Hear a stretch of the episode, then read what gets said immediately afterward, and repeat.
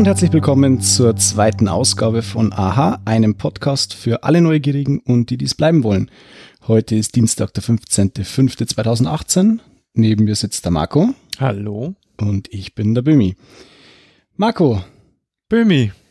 Sind wir, wieder, sind wir wieder zusammen? Wir haben uns wieder zusammengefunden, ja.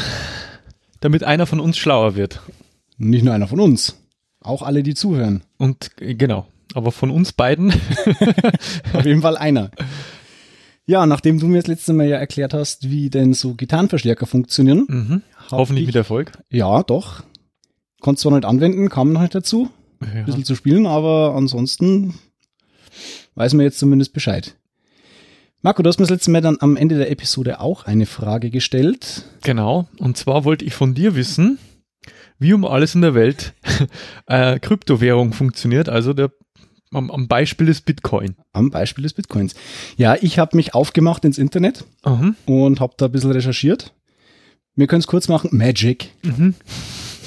Damit sind wir durch. Nee. Es ist ja. alles Magie. Es ist alles Magie. Äh, nee. Also ich habe mir ein bisschen aufgemacht ins Internet, bisschen recherchiert und äh, mich mal über Bitcoins schlau gemacht. Äh, Bitcoins wurden das erste Mal 2008 erwähnt. Mhm. Und zwar in einem ersten Konzept von einem Internet-User namens äh, Satoshi Nakamoto. Mhm.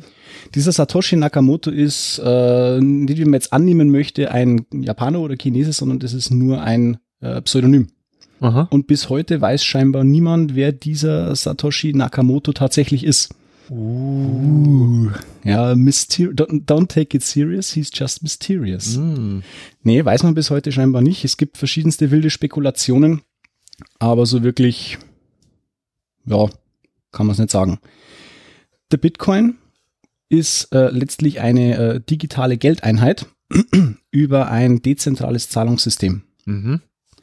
Kurze Erklärung, ein zentrales Zahlungssystem, wie wir in, ja, im klassischen Bankensystem haben, heißt, äh, wir haben ganz viele Menschen, die dieses System nutzen, in dem Fall Bargeld ja. und haben eine zentrale oder mehrere zentrale Stellen in diesem System, was letztlich die Banken sind, wo alles zusammenläuft. Mhm. Kurz gesagt, die verwalten das. Äh, man kann abheben, man kann einzahlen, man kann verschiedene Sachen mitmachen, also du Kredite aufnehmen oder solche Geschichten. Du hast halt einfach einen zentralen Akteur, der äh, sich um die Verwaltung von der Kohle kümmert. Also das zentrale Merkmal einer Bank ist ja, dass du dort ein Konto öffnest und somit eine Art Vertrag mit dem genau. mit der Bank als Dienstleister eingehst. Richtig, genau. Ja. Äh, bei Kryptowährungen und auch im Speziellen natürlich bei Bitcoins ist es so, es, es ist ein dezentrales Zahlungssystem, das heißt, es gibt keine Bank mehr zwischendrin. Ich bin meine eigene Bank. Du bist deine eigene Bank, das ist sogar letztlich der Kernpunkt an der ganzen Geschichte. Ah. Du bist deine eigene Bank, du hast äh, sämtliche, äh, deine komplette, äh, dein komplettes Vermögen an Bitcoins verwaltest du selbst. Mhm. Und zwar äh, klassischerweise in einem sogenannten Wallet, das du auf deinem PC als Software installierst. Mhm. Da wird dein äh, Vermögen gespeichert, digital. Äh, der Unterschied zwischen dem Bankensystem, weil du hast ja auch bei der Bank ein Girokonto. Ja. Der Unterschied ist jetzt aber, dass äh, der Geldfluss äh, zwischen zwei Parteien nicht mehr eben über diese Bank läuft, sondern mhm. direkt. Mhm. Und zwar über ein Peer-to-Peer-Netzwerk. Peer-to-Peer mhm. kennt man von äh, grauer Vorzeit in Napster. Anführungszeichen. Äh, genau, Napster oder BitTorrent einfach als File-Sharing-System. Mhm. Oder eDonkey. Oder eDonkey, wo halt Dateien ausgetauscht wurden zwischen äh, zwei Menschen, wo nur ein Server im Hintergrund fungiert ist, der die beiden zusammengebracht hat. Aber du hast halt letztlich nirgendwo irgendwie vom FTP oder so gezogen, sondern hast direkt mit den anderen Usern im Netzwerk getauscht. Und so funktioniert auch Bitcoin. Das heißt, wenn ich jetzt dir Geld schicken würde, mhm dann schicke ich es dir direkt. Mhm. Und nicht über irgendwie eine Bank, die dann äh, die Transaktion durchführt und dann zu dir schickt. Mhm. Das heißt, mh, mm, ich weiß nicht, äh, sag mal, wenn ich dir vorweggreife, ja, mhm. aber ähm, wie komme ich denn jetzt ähm, überhaupt mal zu einem Vermögen? Da komme ich noch drauf, weil Ach da so. geht's, da geht's dann eben um die Entstehung von diesen Bitcoins. Ah, okay, okay, okay. Ähm, also du willst jetzt eigentlich nur mal ähm, kurze Einführung allgemein über diese Bitcoins. Äh, was der Unterschied auch ist zur Bank, äh, ist zum Beispiel, du hast keine Einschränkungen wie bei einer Bank. Das heißt irgendwelche Limits, mhm. also maximale Abbuchungshöhe oder äh, Kreditwürdigkeit oder irgend so Zeugs. Mhm. Das hast beim Bitcoin nicht, weil alles, was du hast, gehört dir und du kannst damit letztlich in allen Höhen, je nachdem, was du halt an Vermögen hast, äh, damit agieren. Mhm. Das ist so der große Unterschied. Und du hast keine geografischen Einschränkungen. Wenn du mal ins klassische Bankensystem denkst, äh, wenn du jetzt heute was in die USA überweisen möchtest, Mhm. dann hast du das Problem, erstens mal, es dauert tierisch lang Mhm. und äh, du hast wahrscheinlich noch irgendwelche Wechselgebühren zum Dollar Ja. oder irgendwelche Bearbeitungsgebühren und lauter so ein Käse. Ja. Das fällt alles Ja. weg. Du kannst erstens einmal überall hin überweisen, Ja. ohne Einschränkung. Und vor allem, du kannst aber auch überall, äh, hast du dieses Geld.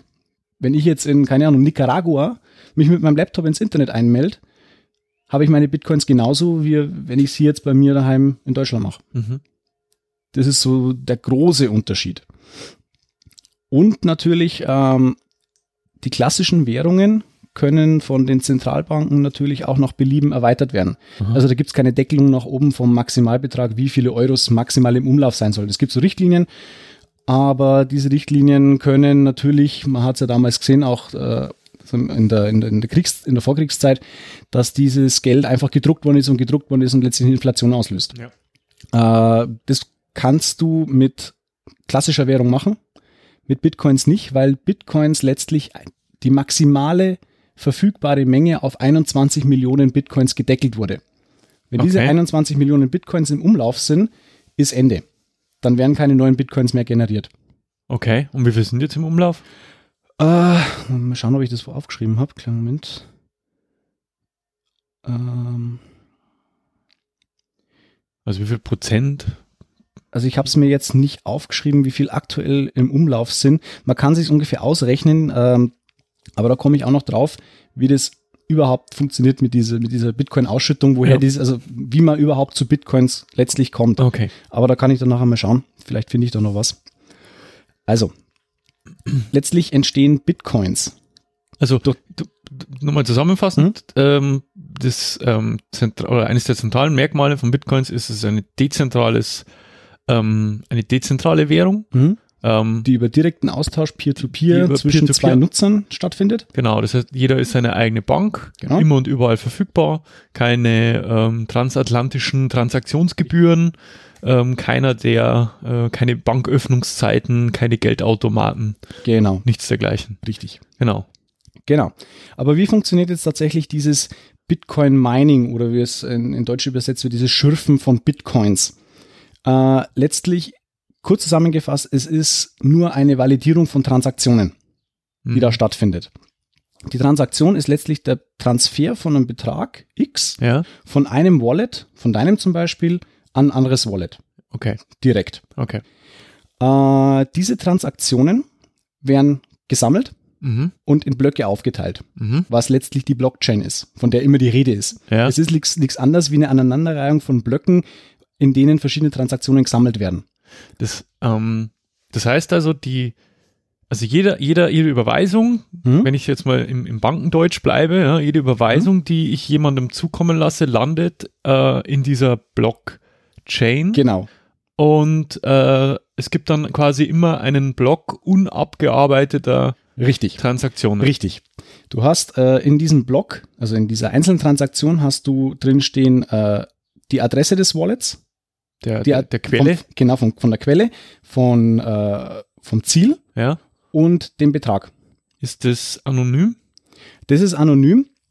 Ähm, du hast äh, als Wallet-Inhaber hast du einen privaten Schlüssel und einen öffentlichen Schlüssel. Mhm. Der private Schlüssel verschlüsselt dir letztlich dein Wallet. Mhm. Den gibst du natürlich nicht raus, ist wie bei einer E-Mail, äh, PGP. PGP, Ja. äh, E-Mail-Verschlüsselung. Genau. Und die öffentliche, der öffentliche Schlüssel ist letztlich deine Wallet-Adresse. Das ist deine Kontonummer.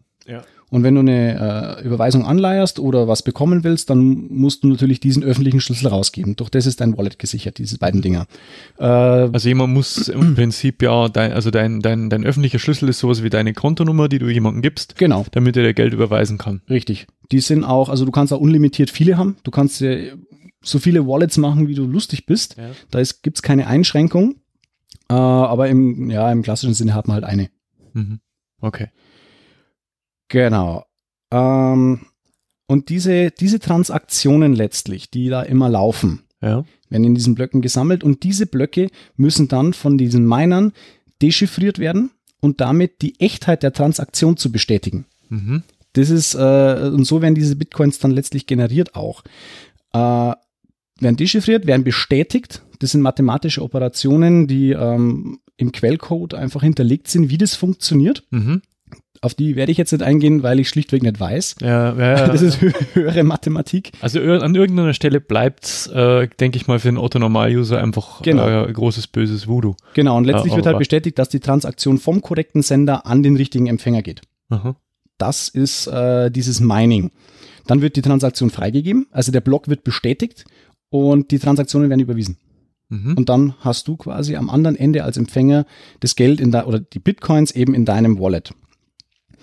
Jetzt ist es so, dass dieser Block von vielen, vielen Minern, also letztlich äh, alle Leute, die einen Computer haben, können das machen, die werden dechiffriert.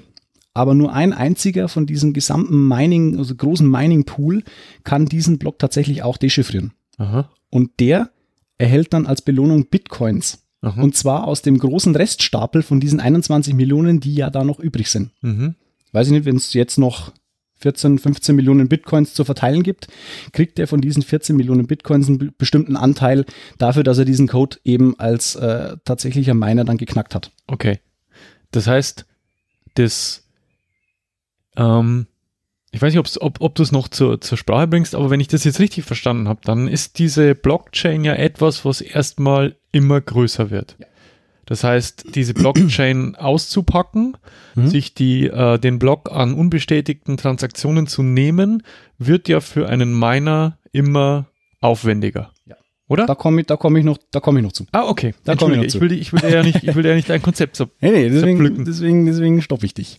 Genau. Ähm, aus diesen 21 Millionen Bitcoins, wie gesagt, die bisher noch nicht ausgeschüttet worden sind, bekommt der Miner dann seine Belohnung. Das wird laut Hochrechnungen circa bis 2032 noch gehen. Aha. 2032 ist so die magische Grenze, wo die letzten Bitcoins durch Mining generiert werden können.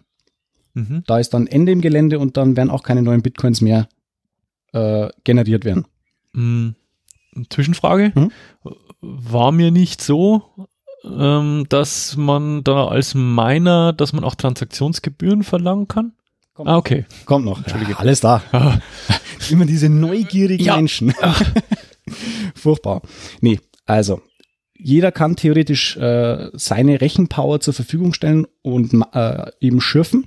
aber eben beim alten, ähm, was ist die 386 äh, DX2, äh, Ja, letztlich, letztlich die, die, die, der Prozessor ist dabei relativ irrelevant, weil gemeint wird über einen Grafikspeicher. Also beziehungsweise äh, nicht Grafikspeicher, über einen Grafikprozessor, über die GPU, nicht über die CPU. Das hat Weil? den Grund, weil die CPU, also ein CPU-Kern, wir haben ja jetzt inzwischen bis zu, sagen wir, im handelsüblichen PC zwischen 8 und 16 Kerne. Jeder CPU-Kern kann nur 4 beziehungsweise 8 Bit Operationen pro Takt ausführen. okay. Muss man jetzt nicht verstehen, Ja, einfach ja. nur mal um eine Größe zu haben. Ein GPU-Kern, also von der Grafikkarte, kann bis zu 3232 Bit Operationen pro Takt ausführen. Okay. Mhm. Das ja. ist dem geschuldet, dass CPUs einfach darauf ausgelegt sind, auszuführen und zu entscheiden mhm. bei den Prozessen, die im Rechner einfach ablaufen. Also hauptsächlich viele diese, parallele Prozesse. na nicht parallel, sondern du hast beim, beim CPU eben diese ganzen If-Then-Else-Funktionen, also entscheide, wenn, dann, sonst. Und die hat der GPU nicht. Der GPU kann das zwar, aber der ist eher darauf ausgelegt durch äh, Grafikprozession und durch die Anzeige von, äh, von Grafiken beim Videoschnitt zum Beispiel oder bei äh, Spielen, dass er einfach so viel wie möglich Pixel raushaut Mhm. oder anzeigen kann. Und das Zeitgleich. heißt zeitgleich und vor allem repetitiv. Mhm. Also der ist halt massiv darauf ausgelegt, die Leistung in repetitive Aufgaben zu legen. Und das kommt eben äh, diesem Mining zugute, weil es ja immer das Gleiche ist. Er rechnet immer, er rechnet, rechnet, rechnet, rechnet und versucht zu dechiffrieren. Und das ist halt äh, in großen Mengen mit einer GPU einfach möglich. Mit einer CPU eben nicht. Du hast halt hier die sechsfache äh, Leistung an repetitiver Leis äh, Aufgabenbewältigung in der GPU als äh, im Verhältnis zu einer CPU. Mhm. Und jetzt kommst du zu dem Punkt, warum deswegen sind die Grafikkarten so gefragt unter Minern und kaufen Genau, das die ist Gamern genau, die Grafikkarten unterm Hintern weg. Richtig, das ist genau das Problem, was man auch jetzt mit diesem äh, Mining eben hat, dass inzwischen Grafikkartenpreise letztlich äh, am Bitcoin-Kurs gekoppelt sind. Du hast keine, keine Unabhängigkeit mehr von irgendwas anderem, sondern also oder vom Hersteller, dass man sagt, okay, der Hersteller gibt vor, was kostet die Karte, sondern der Markt gibt jetzt vor, was kostet die Karte. Mhm. Wenn ich mir denke, ich habe mir damals eine GeForce 1060 gekauft, das war vor ungefähr eineinhalb Jahren, zwei Jahren maximal. Mhm. Da habe ich für das Ding, glaube ich, 280 oder 300 Euro gezahlt. Mhm. Inzwischen kostet die gleiche Karte, äh, die jetzt schon zwei Jahre oder eineinhalb Jahre alt ist, kostet jetzt knappe 350. Okay. Also ich könnte jetzt mit Gewinn verkaufen. Sehr absurd. Ja, ja, die, also vor, vor allem vor kurzer Zeit, also letztes, Ende letztes Jahr, erinnerst dich, da ist doch der Bitcoin-Preis über die 20.000 Dollar geschossen und da sind die Grafikkarten weg wie geschnitten Brot. Wahnsinn. Und die Grafikkartenpreise sind zwar inzwischen wieder ein bisschen gefallen, aber nicht signifikant. Also es kostet halt immer noch verhältnismäßig viel. Mhm. Wie ist denn, wie hoch ist denn die, ähm, das, die Kohle, also wie viel Bitcoin pro Transaktion fallen denn da raus? Das Also. ist doch auch abhängig von den Ja. Verbleibenden, oder? Ja. Also das Knacken dieser Transaktionen, das wird immer schwieriger. Und zwar wird da, ähm, werden die Blocks, also die, die, die Schwierigkeit, das, das Ding heißt tatsächlich Difficulty, wird immer erhöht. Wenn Und die Blockchain größer wird. Genau, und zwar, ich weiß nicht, ob das einhergeht mit der Halbierung der Auszahlung, aber äh, scheinbar alle vier Jahre wird die Auszahlung, die du bekommst für das Knacken eines, Co eines Codeblocks, wird halbiert. Mhm. Das heißt, die haben angefangen 2008 wurde die, oder 2009, glaube ich, wurden, äh, genau, 2009 gingen die Bitcoins mit Mining am Start. Da gab's für einen Knackenblock 50 Bitcoins. Mhm. Und seitdem wurde die, jetzt haben wir 2018, das heißt 2013 wurde einmal halbiert auf 25, dann 2017, letztes Jahr wurde halbiert, dann auf 12,5 Bitcoins und das nächste Mal 2021 wird wieder halbiert auf 6, irgendwas Bitcoins. Mhm. Und natürlich ist halt dann auch dieser, dieser Grenzertrag, den du erhältst, Ja. der fällt. Okay. Und dass du halt zum Schluss 2023 nur noch minimal Bitcoins bekommst für dein Mining. Mhm. Also wenn man es jetzt, wenn man es jetzt irgendwie ähm, mit mit den Banken vergleicht, dann ist ja quasi das Mining von Bitcoins oder eben das Entpacken der Blockchain zum Bestätigen von offenen Transaktionen ist die Gelddruckmaschine. Kann man vergleichen, es ist die Gelddruckmaschine, aber mit dem äh, vor, vorher fest definierten Maximalwert. Genau, das heißt, du, die, man kann es jetzt nicht dumm und dämlich Das war ja äh, äh, meinen. Das war ja fr- früher letztlich wieder, wieder Goldstandard. Ja. War ja auch so. Es hieß ja irgendwie, äh, ein Land muss mindestens immer so viel Gold haben, wie es Bargeld hat. Ja. Und natürlich dadurch, dass man nicht immer Gold hat, war halt irgendwo das Bargeld auch irgendwo vielleicht gedeckelt. Ja. So kann man es vielleicht in etwa vergleichen. Ja, aber das heißt, ähm, das heißt, äh, das, dieses ganze Spiel ist endlich. Also das Das heißt, ist endlich, zumindest bei Bitcoins. Es gibt andere Kryptowährungen, die tatsächlich äh, unlimitiert okay. arbeiten. Mhm, Okay. So, jetzt hat man natürlich das Problem, äh, das Knacken wird schwieriger.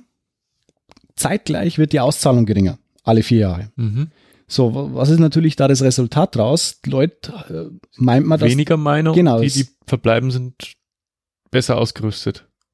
Oh, aber letztlich äh, sinkt die Netzwerkkraft. Ah, okay. Es dauert länger, bis deine Transaktion. Genau, du durch- brauchst auf jeden Fall, ja, die Transaktion zu knacken dauert halt, ähm, ja, es ist, es ist halt letztlich ein großer, ein großer Mining-Pool, der äh, auf diese Blockchain losgelassen wird. Mhm. Und irgendeiner schafft es halt, diesen Block zu knacken. Das Problem ist jetzt natürlich, wenn du sagst, okay, das wird immer schwieriger und ich kriege immer weniger Kohle, ja, warum soll ich es denn überhaupt noch machen? Und da kommen jetzt die Transaktionsgebühren ins Spiel. Ähm, ähm, nur mal kurze Zwischenfrage. Ähm, knacken, das klingt immer so negativ, du meinst halt dechiffrieren. Dechiffrieren. Also- Also, also verifizieren, dass die, dass die Transaktion von A nach B korrekt ist. okay. Das ist letztlich das, was dieses. Also es ist ja nicht so, dass es irgendwelche Kriminellen sind, Nee, nee, nee, nee. die die Blockchain knacken wollen, sondern Nee. die wollen das dechiffrieren. Okay. Genau. So, jetzt kommen diese Transaktionsgebühren ins Spiel. Mhm. Weil die sagen, okay, warum soll ich denn weiterhin meinen? Für nix und Für wieder nix und wieder nix. Ja. Ähm, es ist so, du kannst bei einer Transaktion Transaktionsgebühren angeben als Versender. Diese Transaktionsgebühr äh, werden auch aufsummiert bis zum Knacken des Blocks, bis zum Dechiffrieren. Und derjenige, der äh, den Block dann letztlich komplett dechiffriert hat und äh, verifiziert, der bekommt A, die Auszahlung aus dem Bitcoin, aus diesen 21 Millionen Bitcoin Pool, Mhm. die Belohnung quasi fürs Mining, Mhm. plus die Transaktionsgebühren. Mhm. Und damit wird es wieder attraktiver, Mhm. dass du einfach meinst. Mhm. Ähm, die Gebühren sind grundsätzlich mal freiwillig unter gewissen Einschränkungen. Du musst keine Transaktionsgebühr angeben, aber die Transaktionsgebühr sorgt letztlich dafür, dass deine Überweisung oder deine Bitcoin-Transaktion schneller vonstatten geht. Dass die weiter oben landet in der Liste. Genau, dass die priorisierter behandelt wird beim Verifizieren in der Blockchain. Da gibt's auch, glaube ich, ähm, Seiten, wo man sich das angucken kann. Also wo man sieht, wie viele Transaktionen Mhm. gerade im Backlog sind und Ja, genau. wie lange es momentan dauert. Ja, genau. Und das ist natürlich auch jedem meiner vorbehalten, ob er sagt, okay, ich nehme gar keine Transaktionen an, wo keine Transaktionsgebühr drin ist. Dann verringert sich aber natürlich die Möglichkeit, dass man grundsätzlich, äh, nee, stopp, äh, das habe ich Käse erzählt. Äh, wenn keine Transaktionsgebühren drin sind, dann kann der sagen, okay, die nehme ich gar nicht an, soll mal jemand anders, der wo vielleicht trotzdem das machen würde, oder die wird halt weniger priorisiert behandelt und irgendwann mal verifiziert. Mhm. Zufall oder wie auch immer. Ja. So, Also es ist fast wie im richtigen Leben, wenn man Geld drauf wirft, geht schneller. Genau. So, seit 2012 ist es so, du musst äh, mindestens 0,005 Bitcoins, das sind ungefähr 3,5 3,50 Euro beim aktuellen Kurs, äh, zu, aufbringen zum Einbetten deiner Transaktion in einen neuen Block. Mhm. So, Das heißt eine vorgeschriebene Transaktion. eine vorgeschriebene Transaktionsgebühr, aber du kannst nach wie vor gebührenfrei Transaktionen ausführen, wenn deine Transaktion kleiner als 10 Kilobyte bleibt und gleichzeitig alle Transaktionsausgänge mindestens 0,01 Bitcoin, also knapp 70 Euro oder mehr betragen. Dann kannst du, um so einfach, äh, Mikrotransaktion- Micropayments zu Micropayments, vermeiden. ja. genau. Nee, nicht zu vermeiden, sondern zu. Nee, du musst mindestens, null, äh, mindestens 70 Euro Ach so, mindestens. mindestens 70 Euro musst du überweisen mit allen deinen Zahlungsausgängen, dass du äh, Trans äh, Transaktionsgebühr frei überweisen kannst. Damit sollen eher die großen Investitionen angeschubst werden. Hast du ähm, denn eine Hausnummer für mich, für uns? Wie groß muss ich mir die, ähm, also das heißt, du hast ja im Endeffekt einen Pool Mhm. ähm, von, also diese Blockchain, also aller Transaktionen, aus der sich ja dann quasi der Stand der einzelnen Wallets errechnet. Ja, also nur wenn ich weiß, wie viele Ein- und Ausgänge, ähm, verifizierte Ein- und Ausgänge stattgefunden haben, habe ich einen verifizierten Stand von meinem Wallet. Mhm. Das geht's ja. Und das heißt, und, und dieser, dieser Stand, der wird ja quasi über das Peer-to-Peer-Netzwerk ständig ausgetauscht. Mhm. Ja, der wird ja ständig aktuell. Also mein Wallet besteht ja jetzt nicht nur aus meinem Bitcoins, sondern besteht auch aus einem Ableger der Blockchain, aus einem ständig aktualisierten. Also let letztlich eigentlich im idealen Fall aus der Blockchain selbst. Genau. Das ist der Unterschied auch. Es gibt sogenannte, äh, da will ich aber nicht weiter drauf eingehen, es gibt sogenannte Full Nodes und Lightweight Nodes. Mhm. Full Nodes sind letztlich diejenigen Clients im Netzwerk des Bitcoin Minings, die die komplette Blockchain gespeichert haben. Und was ist das für eine Größenordnung? Also momentan glaube ich, also ich glaube der Stand war vom Dezember 2017, da war die Blockchain irgendwie bei 160 Gigabyte. Letztlich Textdatei. Ja, ja, das ist. Also 160 Gigabyte ist ja nicht viel heutzutage, aber wenn man das betrachtet, dass das letztlich nur Zahlen sind und eine Textdatei ist irgendwo, ja, ist es schon äh, ganz ordentlich. ja. Ja. die musst du dir halt erstmal downloaden, wenn du die komplett auf deinem, also ein Full, wenn du wirklich einen Full-Node-Client laufen lassen willst, was sich dann vor allem rentiert, wenn du äh, ein ein Mining-Rig baust, also so ein kleines, ja, eine kleine Rechenmaschine mit mehreren Grafikkarten, so sechs, acht Grafikkarten, und die dann minen lässt. ja. Ähm, dann rentiert sich natürlich auch für dich, diese einen Full-Node-Client zu fahren, äh, um die komplette Blockchain abzubilden. Ja, aber wie, wie, wie hält sich dann äh, meine Blockchain, also mein Wallet aktuell? Ist das dann einfach, ähm, sprechen diese Peers miteinander? Ja, du hast so? ja, wenn du, also wenn du, wenn du idealerweise natürlich die Blockchain auf dem Rechner hast, hast du dieses, du hast ja in dieser Blockchain alle bisher geleisteten Transaktionen drinstehen. Unter anderem natürlich auch deine. Mhm. Und der zieht sich die halt, ich vermute, der zieht sich die halt einfach raus, welche dir können und rechnet sich den Wert, ah, das ist meins, da sind die Eingänge, da sind die Ausgänge, wird gegengerechnet, zack, bumm, dein Kontostand. Mhm. Ja, es ist ein interessantes System, weil ähm, wenn man, wenn man sich da, wenn man sich da nicht so eingehend damit beschäftigt, äh, so allein die Tatsache, dass Mhm. halt ähm, aber tausende von Benutzern ähm, sich irgendwie synchron halten müssen. Ähm, und wie du schon sagtest, ähm, die, es gibt ja dann immer eine, eine Blockchain, in der mehr Transaktionen bestätigt sind als in anderen und er muss ja dann quasi die ungültigen verwerfen, ähm, weil die anderen, die es halt nicht rechtzeitig knacken konnten, ähm, die kannst du dann wegwerfen. Nee, also du meinst quasi, dass äh, nicht bestätigte Transaktionen, dass die irgendwann verfallen. Nee, nee, nee, das nicht, aber, aber du, du musst ja, also meine, also es kommen, ich, ich habe den Stand auf meinem Rechner, Mhm. was ich, da sind jetzt 100 Transaktionen drin, in der Zwischenzeit sind äh, 10 dazugekommen, die Mhm. wurden schon wieder bestätigt und irgendwie muss ich ja zu diesem Stand wieder kommen. Ja, sobald dass du einen Rechner hochfährst, äh, synchronisiert er dir die Blockchain. Genau. Ich meine, das, das geht ja, wenn du jeden Tag deinen Rechner hochfährst und einmal die komplette Blockchain geladen hast, dann sind es ja pro Tag nicht mehr so viel Daten. Also ich bin bloß auf der Suche nach einer passenden Metapher, ähm, um das irgendwie bildhafter mir vorstellen zu können. Aber ich glaube, äh, im Prinzip, wir haben ja schon gesagt, jeder ist seine eigene Bank. Mhm. Und du hast im Prinzip den Kontostand eines jeden auf deinem Rechner, aber lesen kannst du nur deinen, Richtig. oder? Und um Ganz einfach runtergebrochen, ja.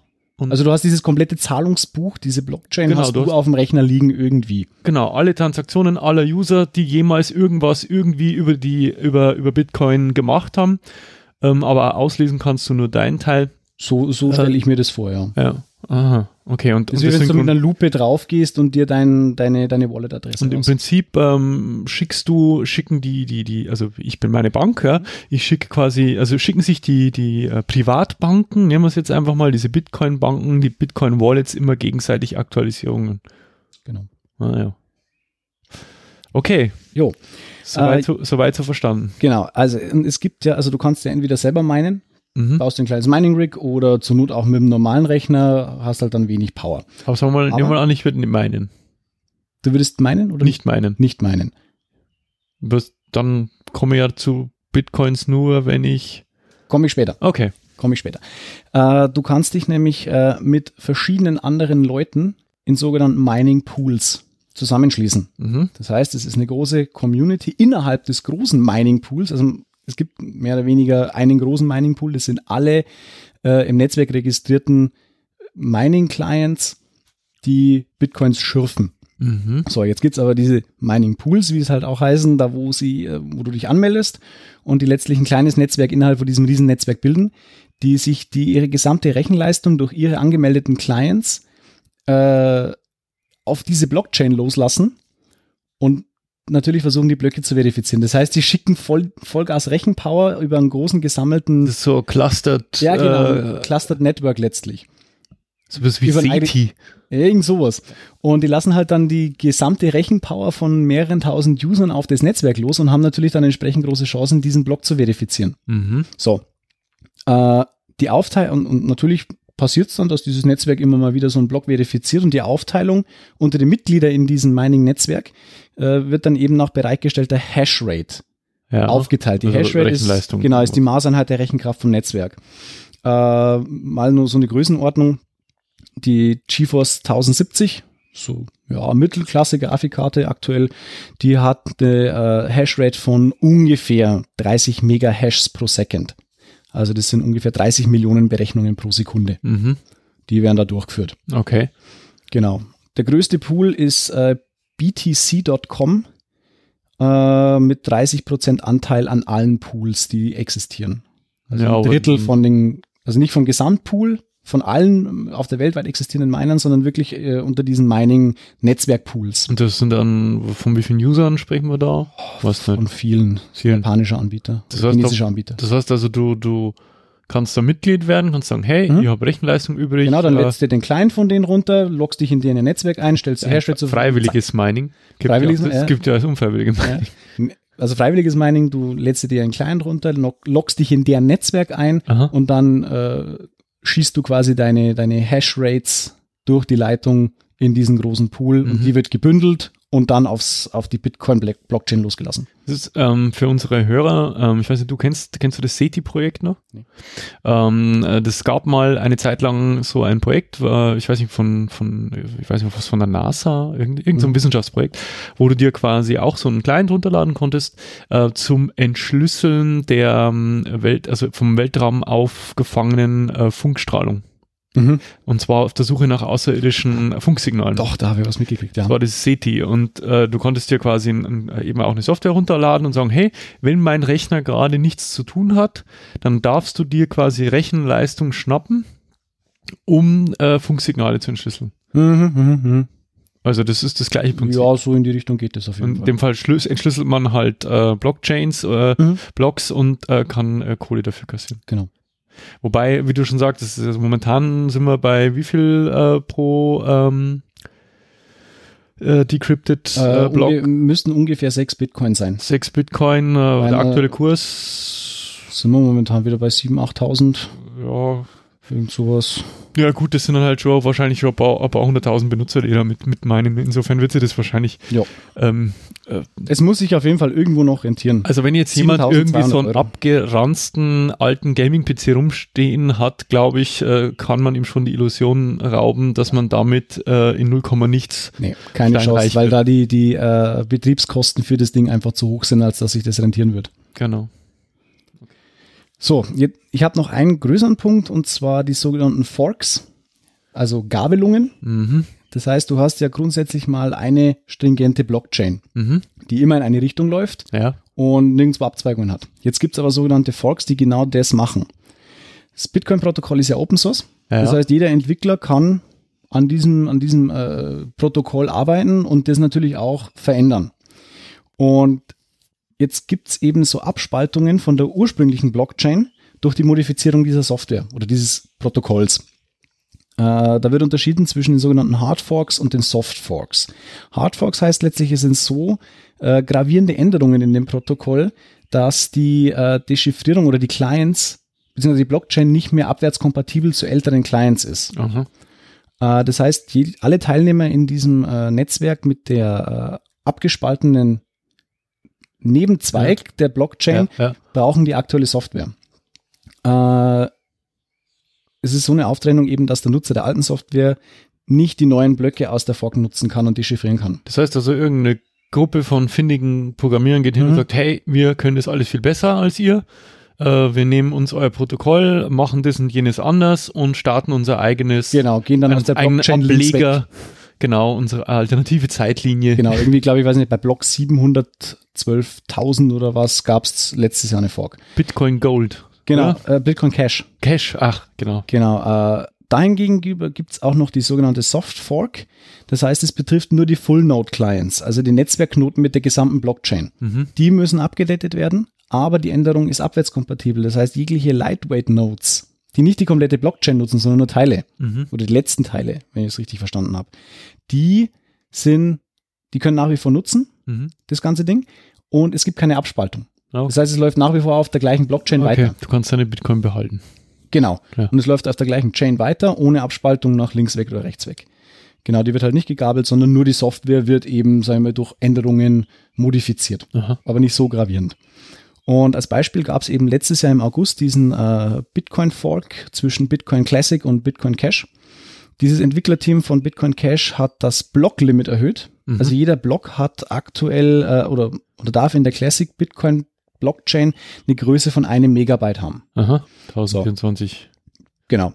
Und Bitcoin Cash hat dieses Blocklimit von einem Megabyte auf 8 Megabyte erhöht, Mhm. was letztlich darin resultiert, dass mehr Transaktionen pro Zeit im Netzwerk möglich sind. Mhm. Geht schneller, geht besser. Ja. Also eine höhere Performance Aha. letztlich im Netzwerk. Das war eine, also das war eine Hard Fork. Das heißt, sämtliche Full Nodes muss oder Leute, die wo das nutzen wollen, mussten updaten. Mhm. Und es gab eben diese Gabelung weg von der, äh, von der ursprünglichen Blockchain Mhm. hin zu dieser Bitcoin Cash. Mhm. Das heißt aber, ich kann jetzt, ähm, um jetzt bei den beiden zu bleiben, äh, Bitcoin Classic, also die, die, die, die Mutter aller Bitcoins Mhm. sozusagen, und dem Bitcoin Cash keine direkten Transaktionen machen, sondern ich muss äh, tauschen. Tauschen. Genau, es wird dann getauscht, da gibt es dann vermutlich auch einen Wechselkurs Ja. und dann wird es halt getauscht. Es war zuvor, glaube ich, war es so, dass äh, je nachdem, für, für was du dich entschieden hast und bei welchem Anbieter du auch warst, also äh, Online-Wallets zum Beispiel, äh, gab es nur eine Handvoll, die dir diese Bitcoins, die du hattest, wenn du die Fork mitnutzen wolltest, dir die eins zu eins oder grundsätzlich überhaupt mal getauscht haben auf Bitcoin, auf Bitcoin Cash dann und da war dann auch der Wechselkurs eins zu eins. Das Mhm. heißt, du hast deine kompletten Bitcoins als Bitcoin Cash behalten. Okay. Und Bitcoin Cash macht natürlich jetzt allein weiter und äh, hat natürlich jetzt einen eigenen, äh, einen eigenen Kurs. Ah, verstehe. Genau, das war eigentlich, sagen wir mal, so die Erklärung zu den Bitcoins und wie sie funktionieren, abgebaut, abgebaut in Anführungszeichen werden. Ja, gemeint. Ja. Genau, also natürlich, es hat alles seine Vor- und Nachteile. Also der Vorteil ist natürlich, du hast geringe Transaktionsgebühren, vor allem wenn es um globalen, äh, globale aber Transaktionen nicht, aber nicht vollkommen kosten. Nicht vollkommen, nur unter bestimmten Voraussetzungen eben. Mhm. Äh, du kannst es weltweit hernehmen. Es ist dezentral, ohne dritte Parteien. Schnüffelt dir keiner quasi mit rein, Mhm. zumindest von irgendwelchen staatlichen Organisationen oder was. Äh, es ist sehr transparent, eben durch diese Open Source Ja. Geschichte. Und äh, du hast eine geschützte Privatsphäre. Du bist halt anonym. Was aber also nicht auch viel- 100.000 Prozent anonym, aber auf jeden Fall anonymer als mit einer EC-Karte, wo dein Name draufsteht. Was aber, was aber unser Gesetzgeber natürlich anprangert. Natürlich, das ist ganz logisch. Und vor allem, du hast halt nicht diese Einschränkungen durch die Banken. Ja. Der Nachteil ist natürlich, dass du eben durch diese Anonymität äh, die Attraktivität, Attraktivität des Dark Webs Ja. und von Cyberkriminalität förderst. Genau. Es wird halt letztlich alles, was an, an Waffen, Drogen, äh, Kinderpornografie oder was weiß ich über das Deep Web und das Dark Web letztlich alles über Bitcoins gemacht. Ja.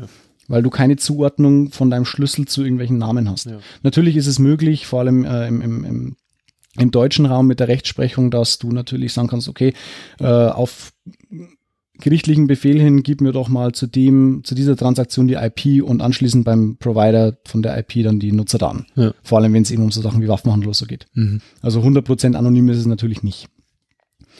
Du bist massiven Preisschwankungen unterlegen, dadurch, Ja. dass natürlich der Bitcoin-Kurs an, also die, die, der Bitcoin selbst an den Kurs gebunden ist, äh, hast du natürlich vor allem für Waren und Dienstleistungen, die du heute bezahlst, vielleicht morgen einen ganz anderen Preis. Also das heißt, wenn du dir vor, weiß was ich, wann ging's los? 2000, 2009, 2009 äh, für einen Bitcoin einen Burger bei McDonalds geklickt dann hast. hast du heute einen Burger für 7000 Euro gefressen. hast du Blöd damals, ja. Und das ist halt schwierig, vor allem wenn der, weil der Bitcoin ja immer mehr als Zahlungsmittel durchgeht. Und wenn ich jetzt heute bei Amazon äh, mit Bitcoin zahlen, kann ich bei Amazon Bitcoin? Ich weiß es nicht. Ich weiß gar nicht, ob sie es nehmen. Auf jeden Fall, wenn ich heute bei Amazon eine CD kaufe, für umgerechnet 10 Euro in Bitcoins, der Bitcoin-Kurs steigt, Mhm. dann würde mich die CD morgen 15 Euro kosten. Mhm. Und das ist halt schwierig, Ja. weil man das so eigentlich nicht dann als, als, als Währung meiner Meinung nach eigentlich durchgehen lassen kann oder zumindest als offizielles Zahlungsmittel, Ja. weil du ja. immer diesen blöden Kursschwankungen unterlegen bist. Also es ist ja eigentlich mehr ähm, der Handel mit den Bitcoins eigentlich attraktiver als das Bezahlen. Genau. Äh, du hast eine sehr komplizierte Aufbewahrung durch diese Wallets. Ja. Du musst halt, wenn du wirklich äh, quasi äh, the full nine yards gehen möchtest, die komplette Blockchain immer auf dem Rechner haben und aktualisieren. Es gibt sogar externe Wallets. Mhm. Gibt's. Das sind die Hardware-Wallets. Ja. Da bist du natürlich auch am sichersten, weil die nicht gehackt werden können, wenn sie nicht am Rechner hängen. Das ist im Prinzip sowas wie eine, naja, also es sieht aus wie eine externe Festplatte, hat mitunter noch ein Display, glaube ich, drauf. Ja. Kannst machen, sind aber eher so USB-Stick-Größe. Ach, noch kleiner. Mhm. Ja, okay. Das sind, also da gibt's eine Firma, die heißt Ledger, was letztlich auch, das Ledger ist auch das Zahlungsbuch, also eigentlich auch Ja. die Blockchain. Und äh, da kannst du dir eben diese Blockchain und dein Wallet drauf speichern. äh, jeder Bitcoin-Nutzer muss sich halt um sein Wallet selber kümmern. Das heißt, wenn du dein Wallet verlierst oder deine Schlüssel, ist weg. Siehe, So wie der eine Typ in Großbritannien, der irgendwie seine Festplatte weggeschmissen hat, weil es kaputt war und da weiß ich nicht, 12.000 Bitcoins drauf lagen. Das, wenn halt weg ist, ist es weg. Und das ist auch nicht mehr reversibel, wenn du nicht irgendwo, das ist halt der Vorteil. Du kannst von deinen, von deiner, äh, von deinem Wallet kannst ein Backup machen. Ja. Und wenn du das irgendwo noch dazu lagerst, dann ist es wurscht, ob dein Hauptwallet auf dem Rechner weg ist, aber du hast ja immer noch eine Sicherungskopie von deinen Schlüsseln. ja. Also auf CD brennen oder auf Diskette Ja, oder und im Prinzip, äh, weil, weil dein, dein Geld, also soll ich sagen, eine Kopie deines Geldbeutels Mhm. ähm, lebt ja weiter im, im Peer-to-Peer-Netzwerk und du ähm, kommst halt nicht mehr drauf. du kommst nicht mehr ran, weil deine, äh, ja, Schlüssel weil Schlüssel. Und die sind halt sehr kryptisch, die Schlüssel. Also die kannst du mal nicht schnell wieder herstellen. Äh, Das ist das Problem, ja. Dann hast du natürlich aktuell noch zumindest diese mangelnde Akzeptanz, du kannst halt fast nirgendwo hernehmen. Das heißt wiederum, dass du äh, momentan mit Bitcoins, dass der Bitcoin-Markt hauptsächlich für äh, so Geschichten interessant ist, äh, für Spekulationen. Also ja. wie Wertpapiere letztlich. Ja, ja genau. Du, kaufst, Handel, ne? du, du, holst, du handelst mit Bitcoins und äh, gehst halt von den Kursschwankungen dann aus, okay, ich mache jetzt Gewinn damit, weil der Kurs steigt. Und für was anderes ist Bitcoins momentan äh, noch nicht attraktiv genug. Vor allem eben wegen diesen Preisschwankungen, weil, wie ich schon gesagt habe, du halt äh, extrem davon abhängig bist, was kostet mein Produkt heute, was kostet mein Produkt morgen in Bitcoins. Ja. Ja, das ist klar. Dann eignet sich so als Zahlungsmittel natürlich nur bedingt. Genau, es ist, es, es ist halt letztlich vergleichbar mit, äh, mit dem Tauschhandel mhm. von mhm. ganz, ganz, ganz früher. Das heißt, wenn ich jetzt zu dir hingehe und sage, hey, brauchst ein Schaf, okay, aber nur wenn du zwei Ziegen dafür nimmst. Mhm. So, und deswegen wurden ja eigentlich die Währungen erfunden, da du ein äh, generell gültiges Zahlungsmittel hast, das auf jeden Fall überakzeptiert wird. Mhm. Und das hast halt mit Bitcoins nicht. Wenn ich heute zum, zum Müller gehe und äh, einen Film kaufe und sage hier, mein Bitcoin-Ledger, steck das mal an, dann zeigt mir den Vogel. Ja. ja. Und natürlich, man darf es nicht vergessen, auch die Umweltbilanz ist natürlich katastrophal. Du hast einen massiven Stromverbrauch. 2018 wird voraus äh, kalkuliert, dass der gesamte Bitcoin-Mining-Aufwand ungefähr 130 Terawattstunden Strom frisst. Mal zum Vergleich, das ist ungefähr der Stromverbrauch von ganz Argentinien über ein Jahr. Und das nur für Bitcoin. Das ist ja der Grund, warum diese ganzen Bitcoin-Farmen ähm, dort sind, wo Strom billig ist. Deswegen ja, ja, viel, viel genau. in asiatischen Ländern irgendwo in irgendeiner Blechhütte direkt mhm. neben irgendeinem äh, ähm, Wasserkraftwerk. Das auch gekühlt. Genau, das äh, kühl ist und ähm, Strom abwirft, billigen. Ja. Genau. Mhm. Ja, das sind die Bitcoins. Ja, ich, ich, ähm, das, ich, ich glaube halt einfach, ähm, also für mich ist es jetzt ähm, nochmal ein Stück klarer geworden. Also du hast schon gemerkt, dass ich das ein oder andere schon wusste mhm. über die Bitcoin. Aber ähm, es ist halt, ich glaube für Lieschen Müller oder so ist es einfach, das wird es immer abstrakt bleiben. Es ist ja, es, es hat ja auch, auch es abstrakt. hat auch für, für uns, die wir jetzt beide eigentlich in einem IT-Beruf arbeiten, einfach noch so einen gewissen Abstraktionslevel. Ähm, es steckt halt nichts dahinter. Es ist, es ist halt kein, kein tatsächlicher Wert dahinter. Weil erstens mal ist es äh, diese mangelnde Akzeptanz, dass du halt nicht sagen kannst, okay, die, das Regal bei Ikea ist mir jetzt äh, fünf Bitcoins wert. Ja. Äh, und natürlich, weil äh, es steckt kein Gegenwert dahinter. Das ist so wie die Daten von Facebook zum Beispiel. Es steckt halt kein materieller Wert dahinter. Diese 21 Millionen, die wurden festgelegt, die sind im Pool aber die wurden halt aus dem Nix erschaffen. Dadurch, dass sie halt einfach in diesem Protokoll drin stehen und ausgegeben werden, bis leer ist. Naja, wenn man, ja, ja, deswegen, ähm, das, das ist das Abstrakte auch mit. Also auf der einen Seite kann man natürlich argumentieren und das ist ja auch ähm, die, die Kosten äh, für, für so Bitcoins. Äh, man, das, was man jetzt in der Druckerei und Papier und Maschinen hat, mhm. ist halt hier in dem Falle Strom, ähm, den man verbraucht, Energie schlicht und ergreifend, ja. Und natürlich Hardware und, und, und dergleichen ist aber trotzdem immer noch abstrakter. Ähm, und ähm, jetzt habe ich den Faden verloren. du hast von Lieschen Müller gesprochen. Ja, gesagt, Lieschen Müller, für Lieschen Müller ist es halt einfach viel zu abstrakt und solange halt im Endeffekt, wie du schon sagst, dass das keine stabile Währung ist ähm, und im, Prinzip ja jeder äh, sich hinstellen könnte und sagen, ich mache mir meine Kryptowährung. Du mhm. könntest ja auch äh, äh Böhmcoin ja. Äh, äh, rausbringen und sagen, so, ähm, hm, wie mein viel machen wir? 10, 10 Millionen mhm. und, und, so läuft es. Ich nehme mir einfach einen Fork von, von dem Original Bitcoin, äh, Bitcoin ähm, Source Code und mache meinen eigenen draus und genau. nenne den äh, Böhmcoin, ja. Genau. Und äh, wie gesagt, solange nur die Spekulanten quasi Geld verdienen oder die, die halt schürfen, hm. ich glaube, dass sich da erst eine Stabilität einstellen wird, wenn das Ende dieser, dieses ähm, Dein, Cap äh, ja. erreicht ist. Und da entscheidet sich auch dann, ob sich das Ganze durchsetzen wird. Mhm. Weil äh, wenn nicht mehr gemeint werden kann, dann sind erst einmal die kompletten Mining-Farmen wieder weg. Das heißt, die Grafikkartenpreise sinken wieder. Also so in, ja, dann kommt der nächste, wer, nächste wer, Kryptowährung. Ja, wer, wer, in 14 Jahren Grafikkarten braucht, da werden sie wahrscheinlich wieder billiger. Aber äh, da wird sich dann zeigen, ist die Akzeptanz inzwischen grundsätzlich erst einmal bei den Händlern natürlich, aber auch bei den Benutzern. Ich meine, jeder benutzt nach wie vor Bargeld, weil jeder weiß, okay, das wird überall genommen. Zum Beispiel der Euro wird ja im kompletten Euroraum akzeptiert. Ja, das heißt, wenn ich heute nach Italien fahre, brauche ich nicht mal Währung wechseln. Aber ist es denn so in, in 14, 15 Jahren, dass der Bitcoin Standardwährung sein könnte? Und da streiten sich halt die Gemüter.